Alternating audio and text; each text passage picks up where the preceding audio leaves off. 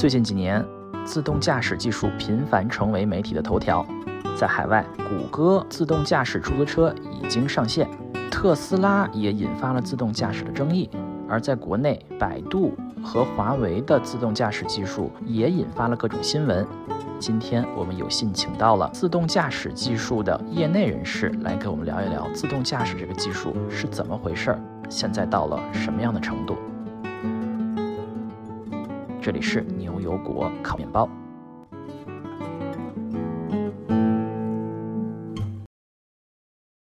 大家好，我是斯特亚特，我是 Sean，我是 Cat。嗯，这一期我们有幸请到了在湾区著名智能驾驶公司担任研发经理的 James 来跟我们聊一聊智能驾驶。大家好，我是 James。嗯，智能驾驶是一个我们这个久违的话题，不叫久违了是吧？智能驾驶是我们一个千呼万唤始出来的话题啊。就感觉大家都是觉得好像明年就已经可以做完了这个事情，但是明年复明年是吧？对就，我说起智能驾驶啊，其实我对智能驾驶的另外一个大家经常说的名字觉得非常诡异，就叫无人车。为什么叫无人车？那里面坐的是谁呀？我们业内人士一般叫 AV（Autonomous Vehicle） 简称 AV。AV 对。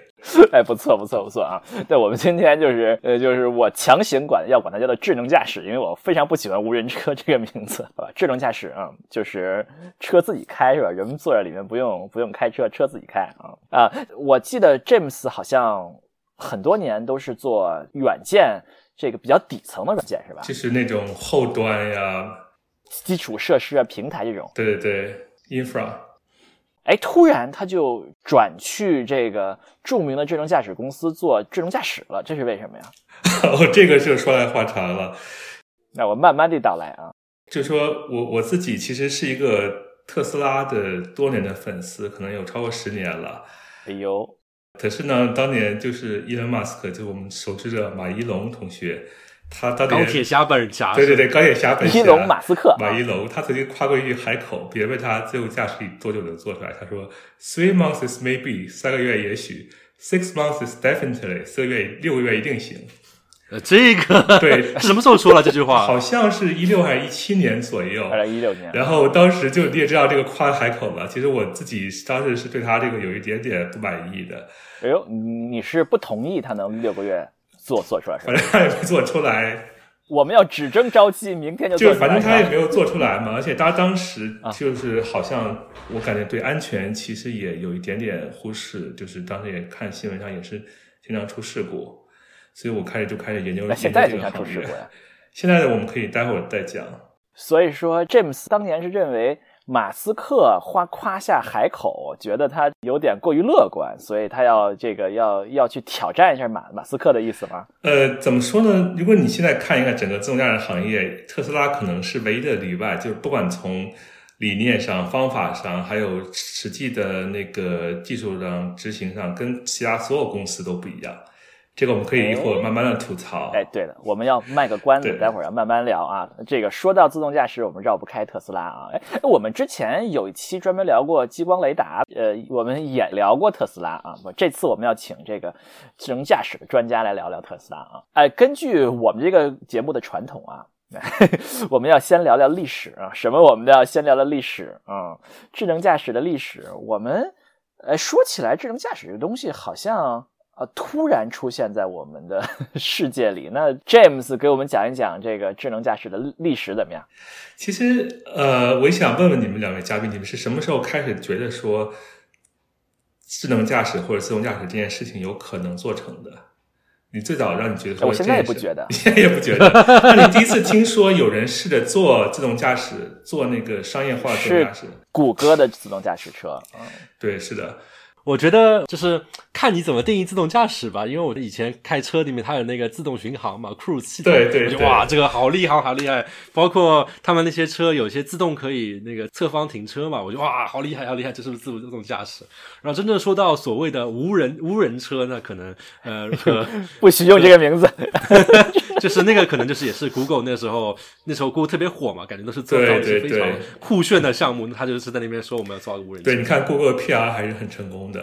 对呀，他们早期的时候，他们非常喜欢做的一个宣传是说，他们已经开了多少多少多少英里啊，这是没有没有司机开了多少多少英里，这是最开始，好像是，好像说起来快十年了。对，Google 这个 项目，它是在零九年成立，当然是谷歌谷歌的那个就是神秘部门 Google X 的一部分，但其实我们还要往前再推几年。嗯，硅谷的那个电视剧里面那个狐狸 A B C 是 Google X 这个什么？呃，大家都说是，但是其实那个也是一半成了虚构了。嗯，好吧，你有点扯扯远了。当然了，我们说历史肯定是不可能，不可能要这个光说到谷歌了。我们我们什么历史都要从亚里士多德和圣经说起，对吧？这为啥为啥不是从那个中国的神话说起？哦哦对哈，我们要从《山海经》是吧？《山海经》里面有自动驾驶的动物。对啊，自动驾驶的动物。James 要从什么时候开始说起呢？从那个陆行鸟说起吧，自动驾驶的动物。当当当当，开玩笑。对，那个应该说，谷歌当时确实是第一个打出这个名气的，大家很多人，或者是甚至说硅谷的人，都是从谷歌最早知道的。但是如果你再往前推几年，这个始作俑者是一个叫。DARPA 的一个美国政府部门，DARPA，它是一中那个翻译过来叫国防高级研究计划局。这个机构，国防高级研究计划局，我天哪，这听着非常的对，是的，这个机构听着很神奇。就冷战时候成立一个机构，但是它的历史上最伟大的成就是它推动了早期互联网的发展。对我刚想说就是。最早的时候，那个互联网好像是 UCLA 还是一些对最早的互联网研究就是他赞助领导的哦，真的，所以那个 ARPA 就跟这个 DARPA 是有关系的。呃，这个机构最早叫 DARPA，后来改名叫 ARPA，就减去掉了 defense，就是国防那个词。哦，但这个比赛就还是叫 ARPA 比赛是吧？对，呃，这个他们这个国防高级研究计划局，他在。零，我我查一查，他在零四年的时候办了一个叫 DARPA Grand Challenge，一个挑战，就是说挑战赛，挑战赛，你们这些公公司啊、大学啊，我们在那个加州的那个莫哈维，就是莫莫哈维沙漠里头开一条一百五十英里，就两百四十公里的线路。哇，这一百五十英里啊！我我还以为这就是在那个场地里面转一圈呢。看你们这些公司，这一百五十英里是二百多公里，哇塞，这。看你们谁能那个用一辆无人车开完这个全程？结果第一次的这是真的是无人车是吧？没有人，当然是在沙漠里，没有交通的那种，没有其他车那种，主要是那个地形的起伏。结因结果第一次比赛结果是惨不忍睹，最远的一辆车是那个卡内基梅隆 CMU 大学的，他跑了多少？你猜？一百米，就是没有人完成比赛，已经是比谁开的最远了。对他开了十一点七八公里，哦，那还挺不错的。对，十一点七八公里啊，就相当于从从这个天安门能开到西直门啊。对，但这个这个目标是远远的没有完成。不过呢，第二年就是零二零零五年，DARPA 他又办了一次比赛，结果这次是出乎意料，有四辆车。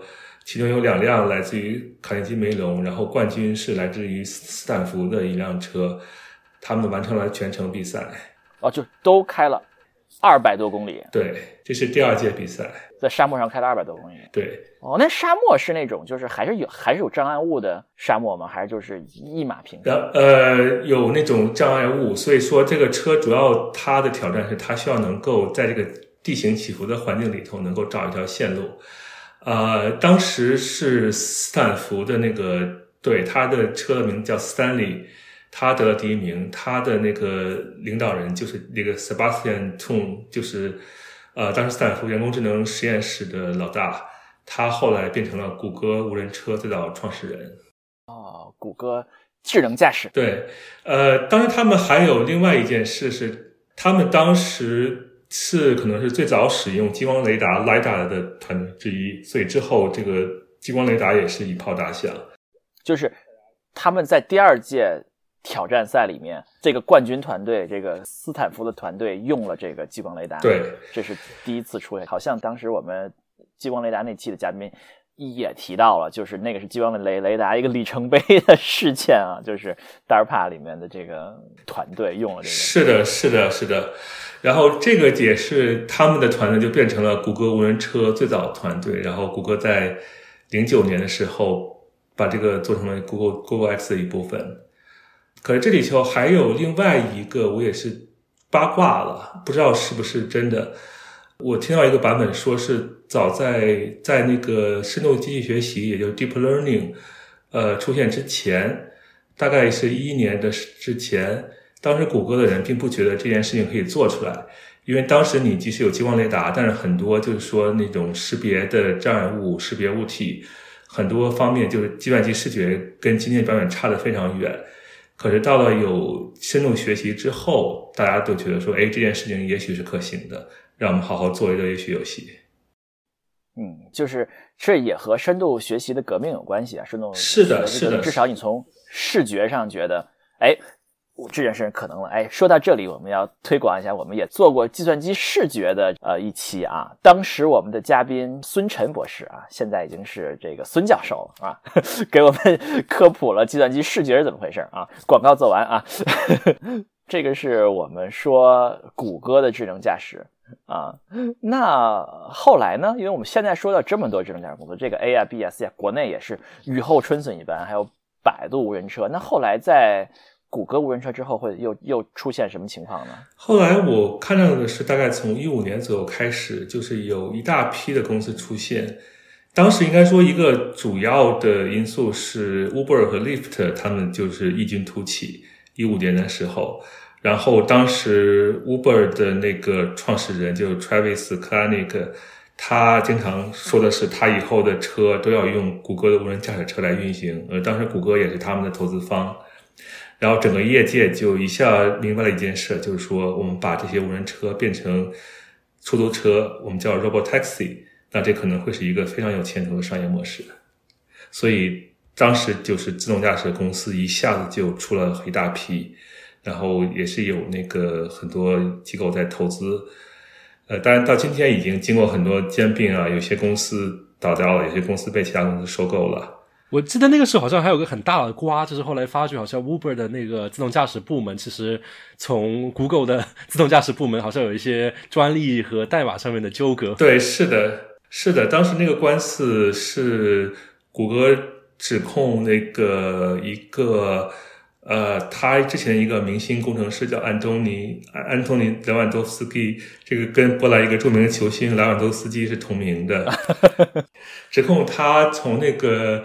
谷歌离职的时候偷了很多代码和呃文档，呃，不过后来你知道，就跟美国很多这种官司一样，最后是和解赔钱，不了了之了。但是说明 Uber 现在不能再做这个智能驾驶了，是吧？这有这是有这个呃，Uber 可以做，但是它如果我没记错的话，判决是要求它不能用谷歌的任何就是商业秘密、商业秘密来做。当然，谷但是 Uber 后来把它自动驾驶部门已经卖掉了，卖给了另外一家公司叫 Aurora。嗯，啊，所以说我们现在到了一个一个很多的公司在做这个，然后进行了一些兼并这么一个状态。那我们这些年还依然看到很多的新闻啊，比如说前一段时间刚听到一个谷歌呀，是吧，在旧金山可以打出租车啊，出租车可以打到智能驾驶的出租车啊。就是无司机出租车的这个新闻，James 听到这个新闻以后是什么感受？啊，这个新闻其实一点也不在意料之内，因为如果你最近一两年一一点也不在意料之外，一点不在意料之外。对，如果你经常去旧金山市的话，你会发现，就是旧金山以前可能你比较常见的是像 Cruise 和 Zoox 的车，但是 Waymo 的车后来多了很多，你经经常在街上能见到他们的白色的那个，就是叫扎挂。美洲美洲豹牌的那个电动车，呃，但是它如果你仔细看一下它这个申请的执照的细节，它是要求那个驾驶座上还必须有安全驾驶员的。嗯，就是说前面必须坐一个司机，虽然他有可能自己开，但对，可能要随时接管。那岂不是 让我感觉平时如果打到这样的车，社恐就特别可怕。本来做打个 Uber 的话，你碰到一个司机，你还可以说啊，他专心开车，就不不跟他聊天了。现在你打到辆无人驾驶车旁边一个人，他没有什么事情干，只能 其实你说的很对，我觉得真无人车对社恐是一个很好的东西，但说这就说应该在我们这个行业里头，就说把司机从座位上拿掉，并且保证安全，应该说是最难的一件事。这件事情，如果你去看新闻的话，Waymo 其实是在亚利桑那州做到了这一点，他们的亚利桑那州是商业运行的。哦，刚才忘了解释了，可能很多人不熟悉，Waymo 是其实就是谷歌的一个当年的。智能驾驶部门后来分出来成了一个子公司，对吧？叫做 Waymo。对，他在二零一六年，他把这个变成一个子公司，也是为了商业化，他取了一个名叫 Waymo。国内媒体你经常看到还是叫谷歌的智能驾驶车啊，但严格说来，它是一个合资公司啊，但是是它的谷歌的这个总公司啊。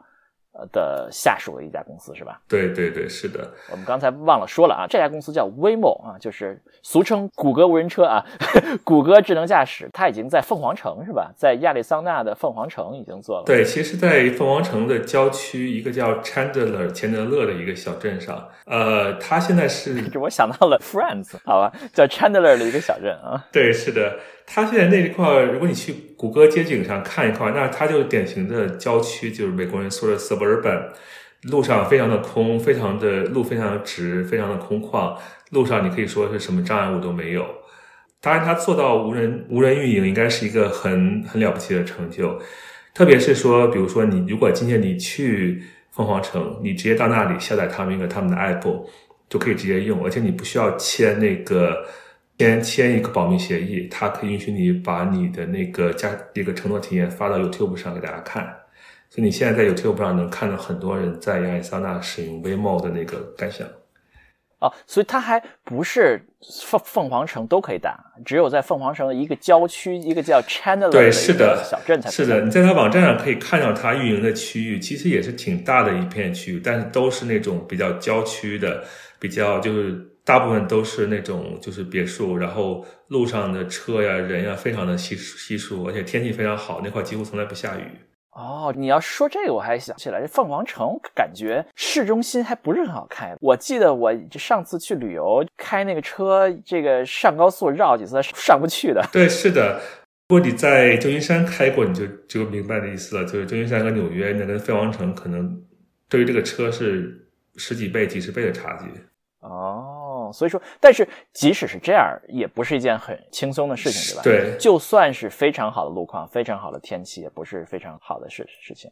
所以还是一个比较大的里程碑。是的，这个 James 认为，他对于凤凰城这个把司机拿掉是一个比较大的里程碑。这是去年十月份，但是对于旧金山这个，并不是一个什么特别大的进展。对，是的，如果他持续的改进，总有一天可以拿掉。但现在这个应该说，他在凤凰城也是测试了有。差不多有三年的时间才把那个司机从驾驶座上拿掉的，并且对公众开放。嗯，哎，我们听到智能驾驶这个词的第一反应就是，有一天我可以不用开了，对吧？我坐在后面就行了。怎么突然都变成出租车了呢？那 James 来帮我们解释一下，这个智能驾驶现在这个领域啊，大家都认为应该使用在什么地方呢？啊，出租车这个是应该说是行业内公认的，就是最大的一个市场，或者说商业模式。你刚才说那种情况，比如说你自己，你今天买一辆车，可以是燃油车，可以电动车，以后买一辆还是普通的车，但是它有自动驾驶功能。但是呢，呃，我们应该说所有的公司都觉得说，如果把这些车变成一个共享车，变成一个 taxi，变成一个出租车。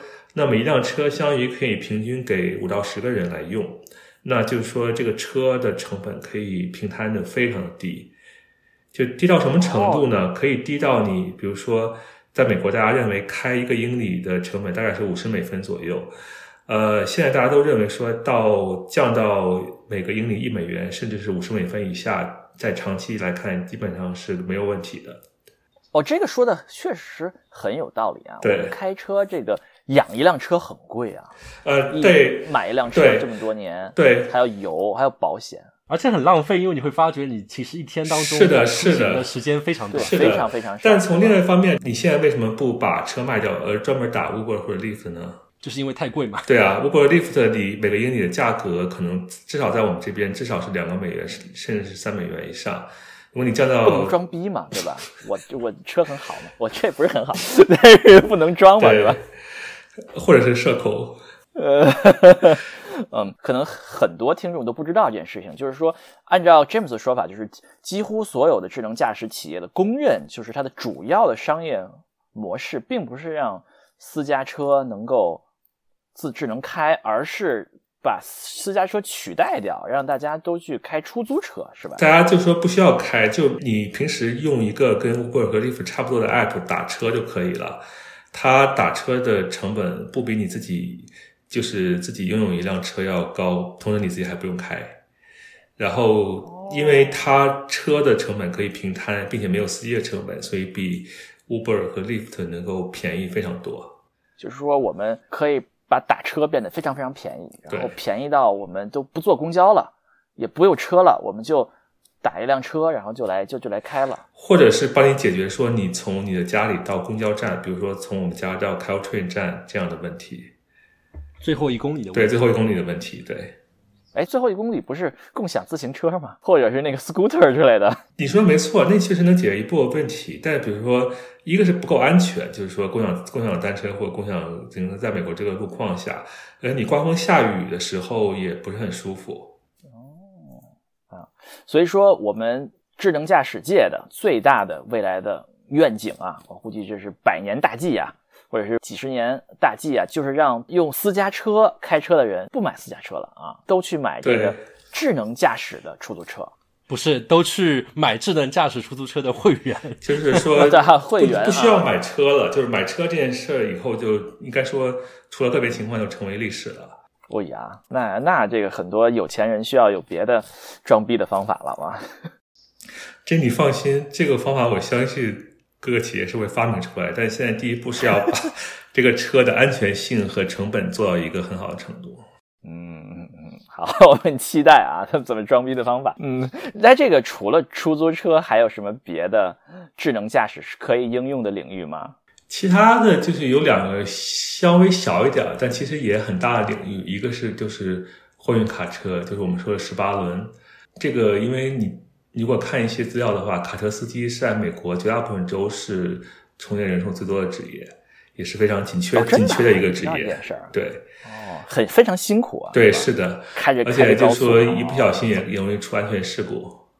另外一个就是送货，就是说送餐或者送那个送菜这样的，就是做那个 DoorDash 或者 Instacart 这样公司做的事情，这是另外一个相对小一点的。那这怎么？送呢？你送到那儿，然后里面出来一个机器人儿，把 它送到你们家门口吗？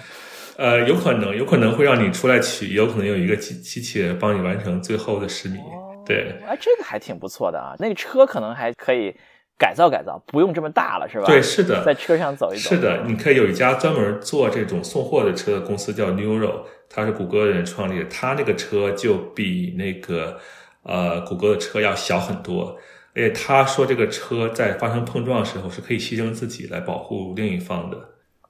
因为实在不行，顶多是里面那些对是的食物翻掉，其实也无所谓。对对，是的，这是这个应该说是一个小小的优势吧。但其实你大部分要解决的问题，应该说还是很难的，应该说难度上并没有太大差别。那这个车比 Smart 大还是小？呃，我没见过真车，但照片上看上去好像还要小的，因为它只需要装得下货就可以。呃，比 Smart 还是小一点。嗯，哎，这个看上去也不错啊。像我们家附近，其实我有见到过在，呃正中心吧，它像是有一个非常非常小的一个车，可能像是婴儿车那种大小了，然后他在那边试验，然后是 DoorDash 的他们在玩这个东西。哦，你说那个可能是开在那个就是那种人行人道上的，人行我刚才说那个人是说行道上面你在低速里是还是在那个跟普通的车的马路上开的。哦，所以说，所以说这是智能驾驶的三大领域啊，就是大部分就是最大的一个领域就是出租车啊，这英语叫什么 robot taxi 是吧？。对为什么叫 robot？，robot taxi 就是 robot 就是机器人嘛，robot 这个 taxi 这个车本身是一个机器人。哦，所以三大领域，第一领域就叫出租车啊，第二个呢就是货车啊，十八轮儿啊，还有一个就是送货啊，送外卖啊，送外卖、像送菜这些，不错。呃，我们说到了这个愿景啊，我们知道这个领域要干什么。作为一个硬核科普节目啊，我们要聊点技术。呃，我们从硬件开始谈吧啊，我们说硬件和软件啊，这个智能驾驶车的硬件和普通车会会多什么东西，或者少什么东西？哦，硬件嘛，其实最主要的是就是有传感器，就是像我们说刚才说到激光雷达，还有摄像头。还有那个有一些其他传感器，比如有些公司会装那种毫米波雷达，有些公司会装那个红外线红外线摄像头，或者是像那种呃麦克风用来听，比如说有一个救火车开过来了，对，就是有有相当一部分是传感器。嗯，那一般有会有几个摄像头呢？摄像头的话，一般都会至少围着整个车周围三百六十度拍一圈儿。如果你去看特斯拉的车，它其实前面、侧面、后面都有装摄像头。那激光雷达就是一个大的嘛，在上面一般都是上面顶一个大的吗？还是会有小的？呃，激光雷达不同的公司不一样。你去看谷歌的话，它上面有一个大的，然后它周围有几个小的激光雷达，是它自己研研制的一个小的激光雷达。有它有些公司，其他有些公司它可能会装两个，或者说装四个在四个角上。然后这个不太一样，但是它的作用就是要有一个三百六十度的视野，所以其实这个车的它对周围环境感知能力是比我们人类司机应该说这方面感知能力是要强的。嗯，就我们就两只眼睛，一只眼睛一百二十度。对，嗯，就简单的说一下，激光雷达是什么？是一种比普通雷达能够感知的距离更近，是吧？我们说普通的雷达是发射无线电波，然后测量它反射回来时间，来测量说，哎，这里头有一个物体，是不是一个飞机或者汽车？而激光雷达就是说，它发射的不是无线电波，它发射的是那个激光，因为一般为了就是安全起见，所以它发射的都是红外线激光，是你人眼看不见的那个激光。然后它测量那个激光反射回来的那个时间，然后来测量距离。所以其实激光雷达一个好处是，它是你可可以测量出你周围物体距离你有多远，而不是猜出来，不是算出来。而且它还有另外一个好处是说，它非常的精确啊，不依赖环境，因为它主动发光，它不依赖说你周围要照明，或者说你不能是天太黑什么的。网上疯传说激光雷达的有效性和天气有一定的关系，比如说下大雪就会差，这是有这么回事？呃，应该说在以前确实是这样，在今年最早的时候，激光雷达应用并没有很多。但是这两年，就是说你去看到一些公开的新闻报道，其实这些问题应该已经解决了，解决了很多了，从那个硬件上和算法上。啊，所以就是说，现在的激光雷达已经死角越越越来越少了，就是对，而且现在激光接近于全天候都可以。对，现在激光雷达应该说最近五年发展的比之前要快得多，包括有一些小的创业公司也是专门在做那个激光雷达的。嗯，那其他的传感器，就是我们说到，除了刚才麦克风，还有叫什么红外波传，叫什么微波传感器？红外线，比如说你在夜里的时候，那个。我们用那种摄像头看，可能不是看得很清楚，然后但是你用红外线看，可能就很清楚。夜视的那种。对，是的。当然，其实最重要的传感器还是摄像头和那个激光雷达这两种传感器。有没有用就是普通雷达的呢？普通雷达就我们说的毫米波雷达，其实有用的，但是它的用途其实应该说有一定争议吧。就说它的那个。普通雷达就是我们平常很多车有一种叫主动的定速巡航，或者说智能定速巡航，它就是用那个毫米波雷达来实现的。就它可以直接侧面测量你前面的车相当于你的速度。但就是说普通雷达它的那个局限性也很大，很有意思。哎，我们说到这些传感器啊，那除了传感器里面就是一个电脑吗？对，是一个电脑，而且通通常有一个很很快的一个 GPU。很快的一个 GPU，因为 GPU 或者是你这种凡是能够跑深跑那个深度学习的一个芯片，可以是 GPU，也可以是其他芯片。啊，就是只有一个，就不不是说每个雷达配一些，这就只有一个，就放在。呃，不一定，你可以多配几个，看你自己公司的需求。但其实就是一个，你可以理解成一个很快、很强大的一个游戏电脑。让我想起来 之前那个特斯拉，他在那边做新的 Model X 和 Model S 广告的时候，他就把这个显示屏在那边放一个现在最新的那种游戏，说哇，我的这个电脑可以用来对对对是的。哦，就说明它是用了非常多的这个计算能力在这个车里面，是吧不？过特斯拉以前是用 NVIDIA 英伟达的那个 GPU 来跑神经元网络，但它现在已经是切 现在就买不起了，是吧？它已经 拿不是切换过了是吧成自己的芯片了，它也有自己研发哦。他自己做芯片了。对，哦，换的好啊，不然现在他们都买不到，是吧？都要去 Best Buy 抢货，是吧？说不定下一次他们的广告就说我的 Model S 的车可以挖比特币呢。对，是的，这个还真是一个一边一边开车一边赚钱。这个一般放在哪儿呢？放在这倒不是很很重要，就你只要放在一个相对安全稳定的地方就可以。反正车里头也不是很缺地方，然后那个电脑你也知道，也就是几百瓦的功率。好，我们说到这些硬件，我们该说的软件了啊。光有硬件肯定是不够的，对吧？光有雷达、激光雷达、摄像头告诉我们周围是什么样子，那他们也不能告诉我们是什么样子吧？只能给我们传回一些数据来。那软件主要是哪几部分呢？哪几种重要技术呢？软件是为了回答应该说几大哲学问题：我是谁？我从哪里来？我到哪里去？这幅画在波士顿艺术馆是吧？呃，我现在还看过挺多次的，嗯，那那幅画挺不错。对，在软件上应该说第一个步骤嗯叫 perception，其实它也包括了说叫 localization。localization 就是我在哪儿，Perception 就是感知，对，感知 perception 是我周围有什么，我检检测出，哎，这里有一辆车，那里有一个人，那里有一个自行车，然后呢，我要追踪他们，我要去做一个叫 prediction，就是他们要干什么，就是预测。预测他们要干什么。这件事儿其实还是很重要的，因为谷歌无人车之前的一个大大领导叫 Chris Wilson，他说 prediction 可能是这个领域最难的问题之一，就预测你路上别人的哦，行为。真的，他是认为这个是最难的，就是对。预测会会干什么？对，因为你去比如说旧金山开车，它难的地方不光是路，但因为旧金山在路上没有人的时候，其实很好开。但是呢，你路上人非常多、非常杂，还非常的不可预知，经常做一些奇葩行为，路又非常窄，这种因素加一起，就是导致于你很多时候车你开的时候，你不得不考虑，哎，前面的车是不是要别我？哎，那个自行车是不是要过马路，还是说在等我？就是这些。预了解并且预测别人的行为，可能是非常重要一块儿。要不然的话，你车在一个真实环境里可能寸步难行。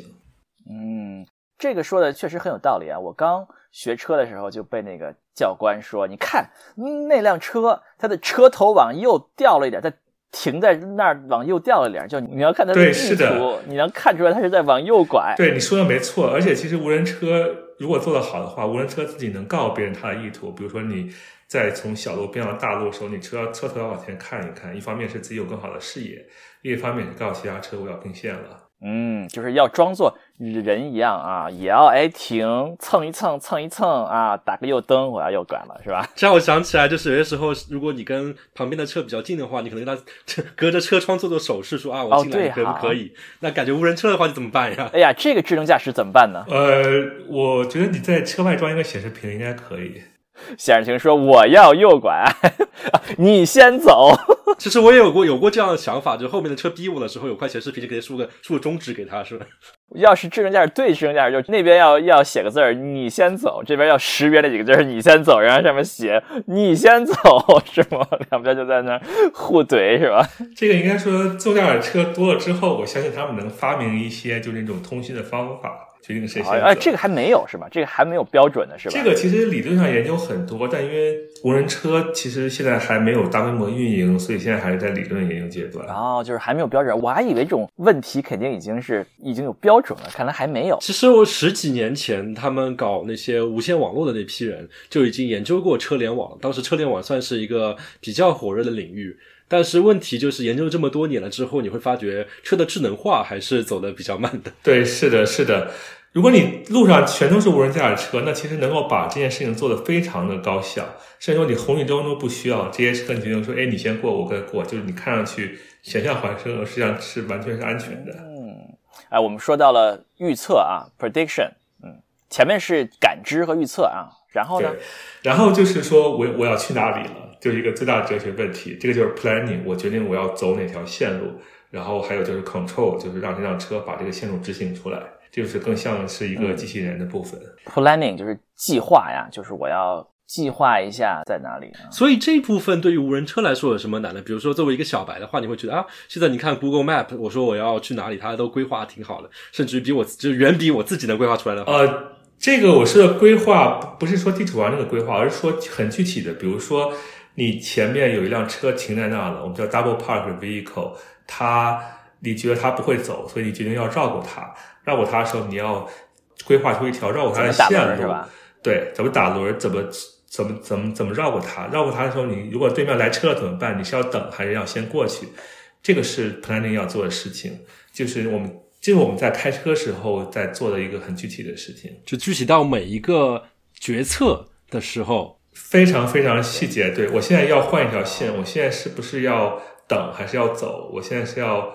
具体在线的那个左线左侧还是右侧走，这些事情都要计划出来。这还是一个比较高层次的计划，没有低层次都是我要打轮打左边开游轮。这个其实已经是很低层次了，再低层次就是说，就是说 control，就是说我拿到这个计划，我去把这个计划让车执行出来，这方面可能相对来说是更为成熟一些。哦，就是这个部分，最后部分就是我我有一个。这么一个计划，说，呃，我打算从这辆车的左边贴着它蹭过去，然后控制就是说我怎么把它转化为打左轮，打左轮，然后开一点油，然后再再打回来，就这就是这就会变成对，是的啊，但这个已经是比较成熟了，就是如果我们有一个计划情况下，我们要把它。变成怎么怎么控制这个车走是比较比较成熟的。这个其实是在机器人的领域里应该研究的比较多的，应该说这块相对来说成熟一些。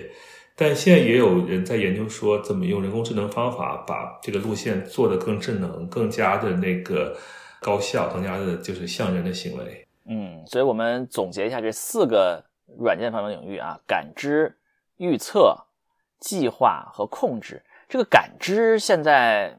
因为我们网上讨论的感知，其实讨论的是很多的呀，就是说，哎，这个车出事故的是不是他没有看见这个，没有看见那个？那感知这个领域做到一个什么程度了？现在这个应该说每家公司来说可能是最高级别的级别之一，但是呢，怎么说呢？因为我相信，如果一个公司敢把一辆车投入运营，并且把人从司机上座位上拿掉，那他对感知系统的表现应该是有一个很基本的自信的。就说我的出错概率足够低，并且我出了错，应该说知道，比如说在路边停下来等着远程救援之类的。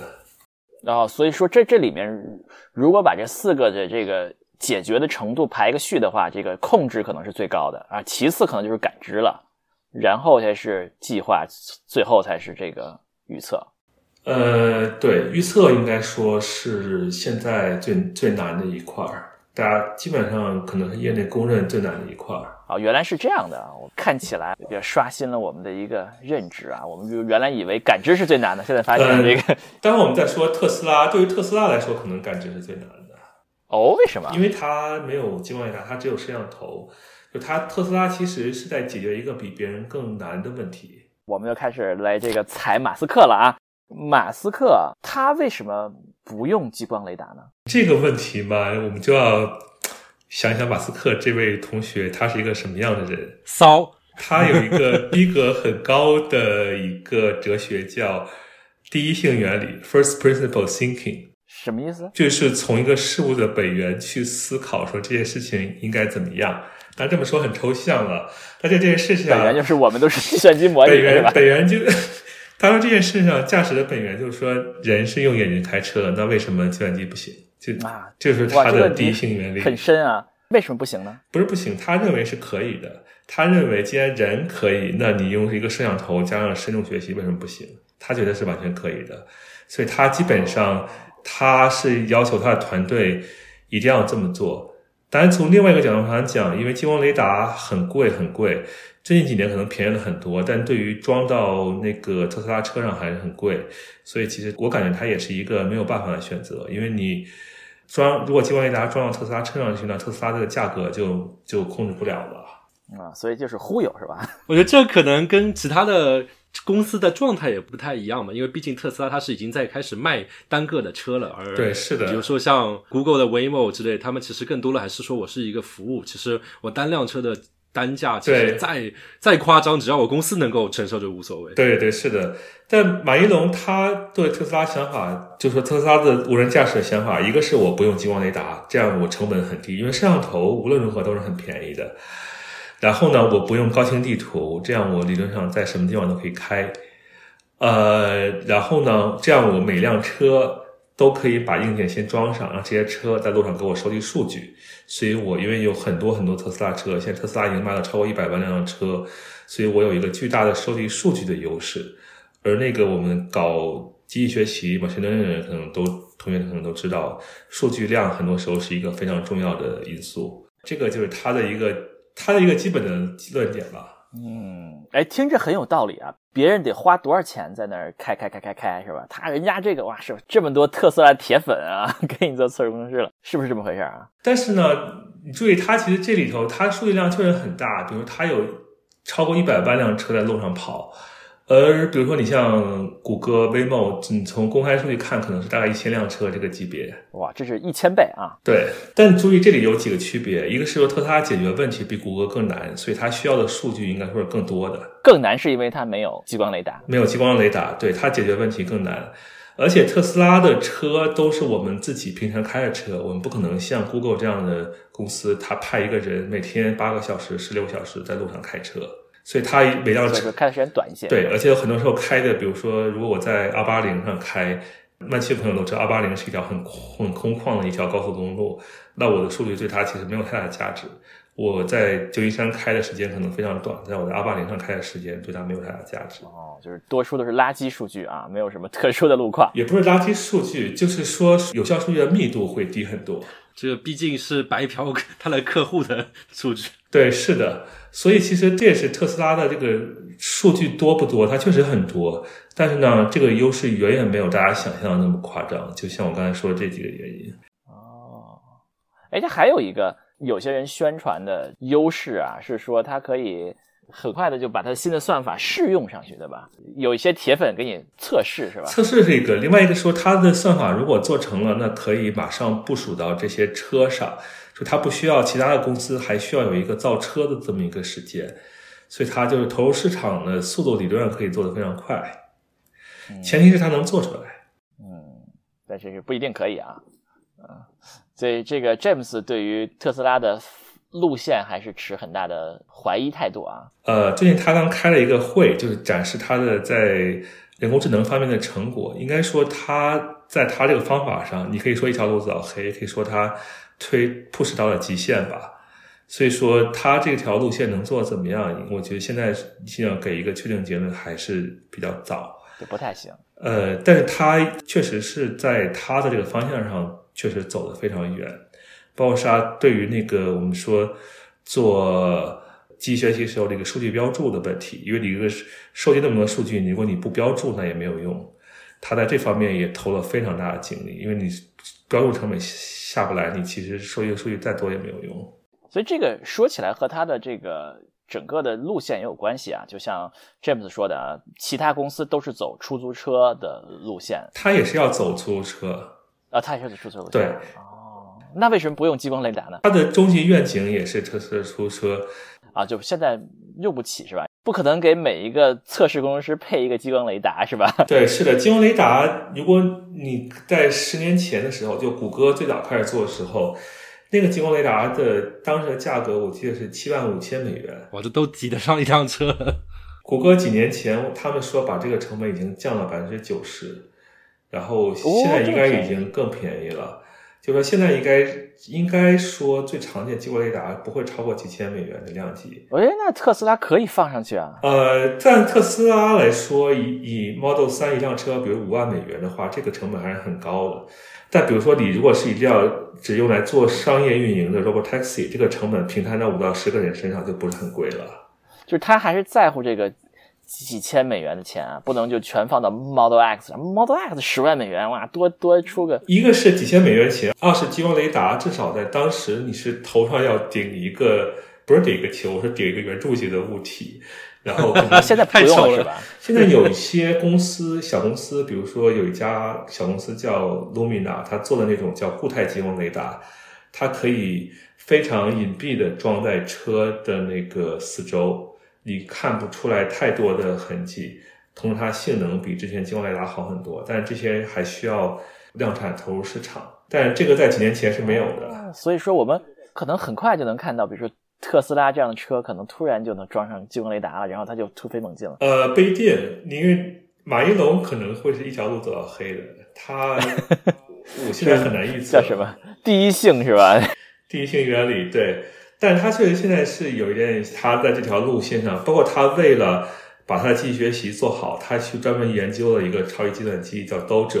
Dojo，自己造芯片，自己造超级计算机。最近刚刚公布了一件事情，那个做的确实很厉害，但是他这个规模的问题，应该说其他公司也不一定需要。哎，挺有意思的啊！我看来这是两个两个派别之争啊啊！就感觉那个马一龙真的是属于自己选的路，跪就算跪着也要走完。对，所以我们还是拭目以待。但是他翻脸也很快啊，过两个月翻两次脸啊。对的。对，还是关注一下他这个改进的速度，因为他在 YouTube 上还是经常有人发他的那个测试视频的。嗯，哎，说这个是一个巨大的路线之争啊。我们平时看媒体报道，还有另外一个著名的路线之争啊，就是什么所谓的四级路线和。一级一级上去的路线之争啊，哎，我们先不说这么深了，我们先简单的科普一下这个级别是怎么回事啊？分级是怎么回事？呃，这个级别是一个应该是叫汽车工程师协会 SAE 定的一个自动驾驶级别，从零级到五级，零级就是什么都没有，自己开；一级就我们说的定速巡航，它帮你控制速度，然后其他事情你来控制。然后像我们现在开的特斯拉上最常见的那个 Autopilot，它其实是一个二级的系统，它能够同时帮你控制速度和控制方向盘两件事情，但需要你随时保持注意力，就是你不能去走神儿，你不能去开小差，你要随时关注这个车是不是做一件不该做的事情，或者是这车是不是要撞。所以说这个还是一个辅助驾驶，它还达不到那种让车真正自己来开的程度。再往上，我们说到三级的自动驾驶，这其实可能是争议最大的一块。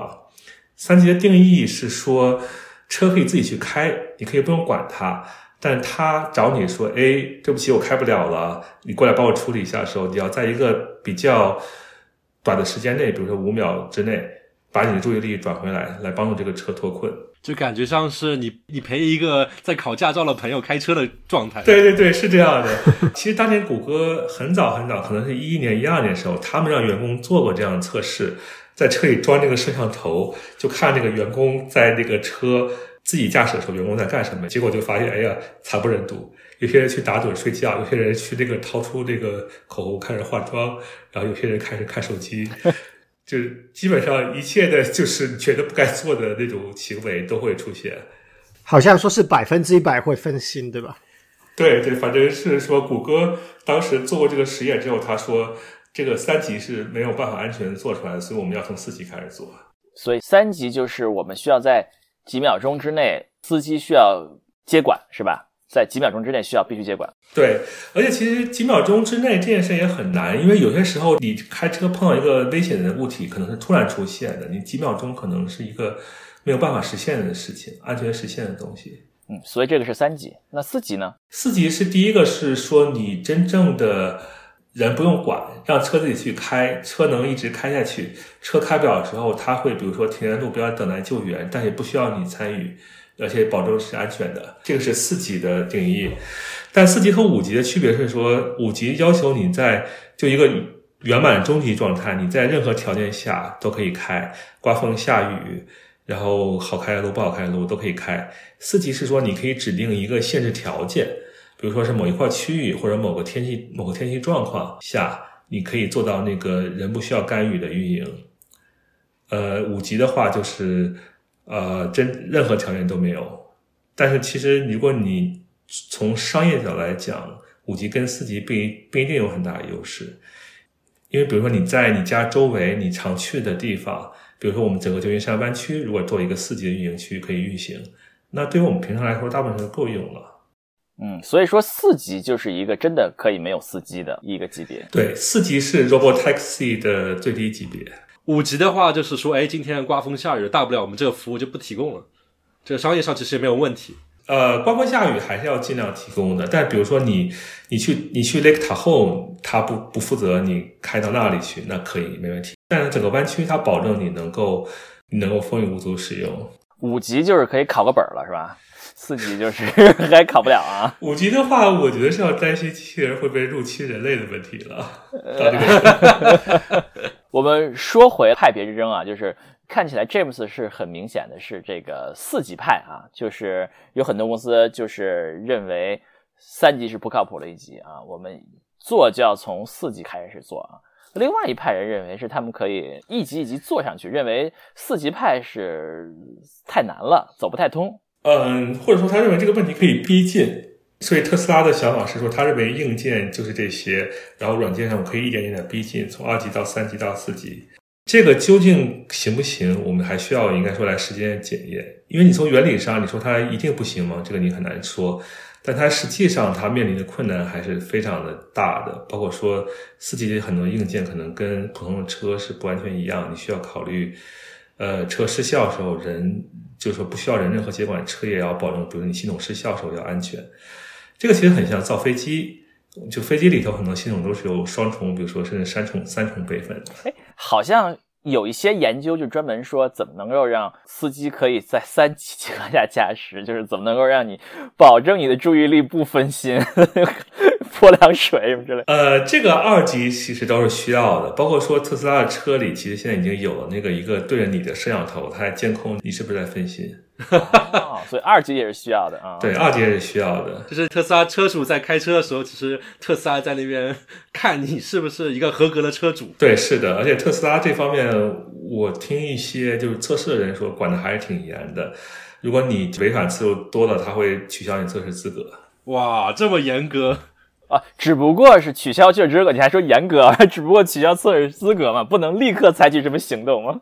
包括说你用平时 Autopilot，它会，它如果发现你分心次数太多，它会要求你，呃，在车重启之前不能再用 Autopilot，这时候你要不自己开，要么你把车停到路边。安全重启，然后再重新玩 Autopilot。就我在想，他会把这个记录发给特斯拉总部，下次你再买车的时候，因为你之前劣迹斑斑，说你没有资格做特斯拉车主。特斯拉还不是一个信用机构。对，而且他好像明确说明，车内摄像头的数据绝对不发给服务器。但是如果真的出了什么事情，现场可以调出来查。对，是的，你可以不共享给他的。对，不，这个听上去。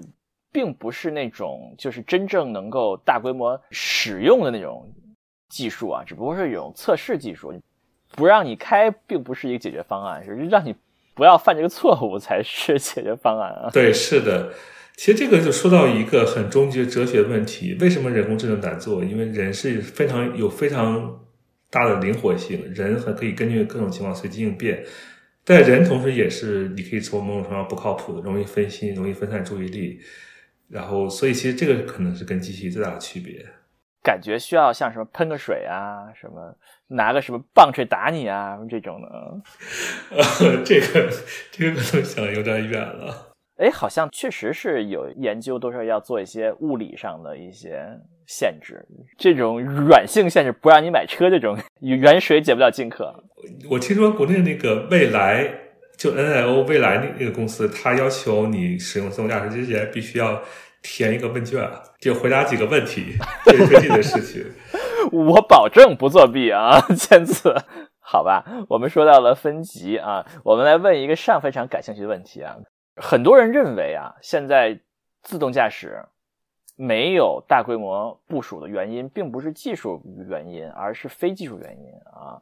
不管是法律法规的这个监控监管呀，还是说可能引发的像官司呀这样问题，是不是这么回事啊？嗯，应该说从我看到情况来看，还没有成为一个真正的原因。包括你如果去往前看一下最近的几任交通部长他们的言论，他们还有国会的在立法上的态度。至少在联邦层面，我看到还是谨慎的支持的。在州这个层面，你像亚利桑那是比较大胆的州，这也是为什么当年 Uber 这上也出了事故。呃，但是像加州，应该说像 Waymo 或者其他公司，它在达到达到一定安全标准的时候，它申请执照这个还是批了下来。你看，就说加州还是在一个比较，我理解是在一个比较谨慎的前提下，允许你这些公司去做这些创新性的实验。或者说，我倒不是非常担心监管的态度，因为这个领域一旦做的成功的话，对整个经济和社会的影响，应该是正面影响，应该是无比巨大的。因为美国每年交通事故要死三万人，然后全世界范围内更是多得多，更别提我们每天就是在以前 还上班的时候。开车在路上浪费的时间了，嗯，所以这个在监管上，James 是认为并不是现在不能大规模部署的一个障碍。对监管上，我觉得有些像亚利桑那州它比较松，加州可能略微谨慎一些，联邦可能也是稍微谨慎一点，但整体上来态度都是认为这是一个很很有价值的创新，总体上是在安全情况下要给支给支持的，这是我个人的理解。那么其他的这些非技术因素呢？比如说，包括像像这些公关的压力啊，包括像这些出现这些呃出了问题的这些官司，这些这些的考量，那么会成为一个比较大的一个考虑吗？嗯，这个我觉得最好的参照可能是那个就是民用航空业，或者说大家现在坐飞机的时候，因为你可能还每年每几个月每年还听到有飞机出事故的新闻。但我想，我们大家平时坐飞机的时候，几乎从来都不觉得说坐飞机是有安全问题的。就我觉得，大家起飞前的时候都会想一想一些奇奇怪怪的东西。对，但从数据上来说，你去看民用航空业最近几十年的那个安全性提升的幅度是非常非常大的，而且他们从监管上、从公司的做法上，也包括说事故调查上，有一套非常完善的调查机制。然后，如果你事故足够低，那就是说也不会成为说一个保险或者赔偿的障碍。嗯，所以 James 认为，只要这个领域成熟了，把这些法律法规监管的这些法律做到做到比较完善了，这应该就不会成为太大的问题。个人觉得还是一个态度问题，因为你像民用航空，其实在这里应该说是一个很好的先例，它通过几十年不停的改善，很多时候。是通过以前的事故总结出来的经验教训，来不停的改善，到了安全性到了一个非常非常好的程度，整体上。而且，我觉得民航作为一个例子的话，也可以说明，就是说，人类社会其实是愿意接受一定的风险，让它先投入市场，再慢慢迭代。是的，是的，因为它提供的便利和价值实在是太高了。嗯，所以看来这些谣言不攻自破，嗯，还是技术问题啊。对，技术上，尤其是安全上的技术问题，还是现在最大的痛点。哎，为什么呢？为什么安全的技术问题是最大的痛点呢？因为人其实，在开车方面，像我们刚才说的，虽然有时候会分心，但整体出来，这个安全系数是非常高的。或者说，一个自动驾驶的 AI 要达到人的水平，是需要。好几个数量级的迭代才能到这样的水平，就是安全性，就是说它可能会会撞的可能性，或者说出事故的可能性，出事故的出不同级别的事故概率，这个在联邦方面，联邦联邦政府机构有很多的统计。嗯，就是我们现在最好的技技术还是有一段距离要走，还是有一些距离，但这个距离应该说已经拉得很近了。包括说你像谷歌，它能够在亚利桑那实现。真正的商业运营，这个我相信，这个安全性应该是有一个，至少在亚利桑那这个环境有一个基本保证了。那么亚利桑那如果能做到这个程度，我相信像旧金山也就是一个时间问题，可能用不了几年，旧金山不管是谷歌还是哪家其他公司，也可以达到这样的程度。好啦，那我们会每次问每个嘉宾这样一个问题，就是啊，我这个领域哇，好激动人心啊！如果我想要进入这个领域，我需要。做什么呢？你们需要哪方面的人才呢？我需要干什么呢？我刚才想说高层次复合人才，但想这样就是太虚了。其实 要高层次的复合人才。其实这个领域怎么说呢？大家心目中最常见的还是那些做人工智能 AI，嗯，机器人 robotics 这些，就是它传统的领域的。但其实如果你去看一个完整的自动驾驶公司，尤其做比较大的公司。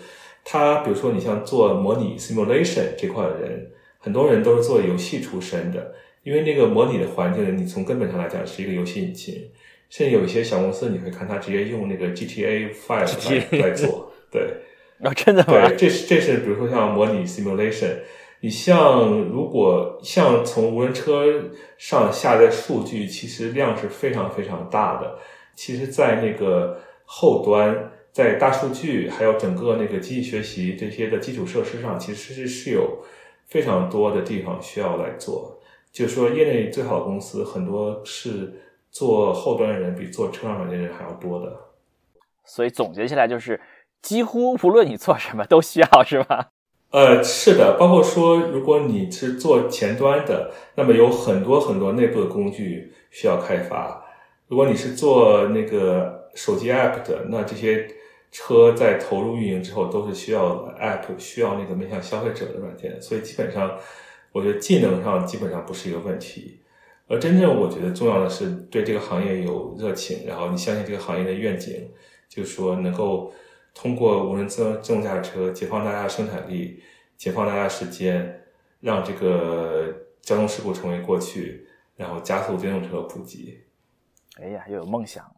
然后我感觉就是说，因为整个自动驾驶是一个非常复杂的问题，所以说它会接触到各种各样的面向，所以不论什么样的技术，其实都可能会适用到。是的，这可能是硅谷有史以来要要解决最难的问题之一了。而且门槛非常高，嗯，它是一个非常非常非常非常大的一个一个问题啊，一个非常非常大的一个系统，从硬件到软件，从人工智能到这些基础设施，再到它的和和人的交互啊，这所有所有所有这些啊，包括后面的测试是吧？听听这个 James 意思就是是的，就是很大很大的很多很多的领域啊，大家都可以试啊，只要你有热情，只要你相信。嗯，你可以改变世界就可以去，或者说你对于马一龙的吹出来的 牛逼比较愤慨，看一看马斯克的推特，看看是不是对他还有什么愤怒之处。